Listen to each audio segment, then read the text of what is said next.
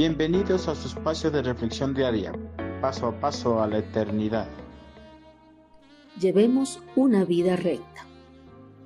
Desde los tiempos remotos, vivir para siempre ha sido el anhelo de millares de personas, pero esta eternidad que han buscado y siguen buscando es la vida eterna en este mundo pasajero.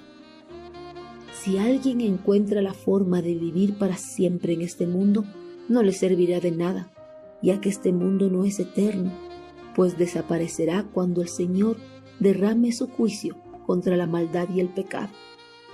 Pero hay una vida que en realidad sí es eterna, a la cual solo pueden acceder las personas que cumplan los requisitos que describe el profeta Ezequiel. Actúa de acuerdo con mis leyes y cumple fielmente mis mandamientos. Ese hombre es verdaderamente recto y por lo tanto vivirá. Yo el Señor lo afirmo. Ezequiel 18:9. La vida terrenal es pasajera para toda la humanidad.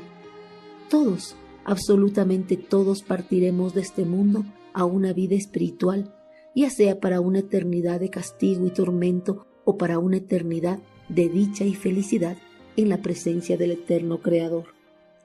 En algún momento todos experimentaremos la muerte física por diversas razones, ya sea por la edad avanzada, alguna enfermedad o por un accidente de tránsito.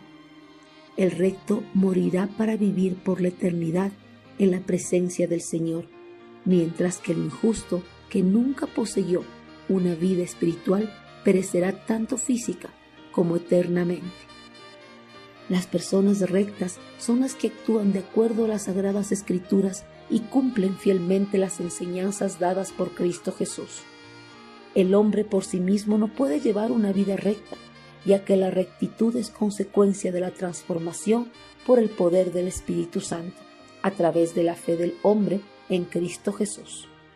Un hombre procura hacer lo que es justo y correcto como expresión de su estrecha relación con Dios y como resultado de la presencia del Señor en su corazón. Para vivir eternamente en la presencia del Señor, debemos llevar una vida en estrecha relación con nuestro Creador, actuando de acuerdo a su bendita palabra y obedeciendo fielmente las enseñanzas de nuestro amado Señor.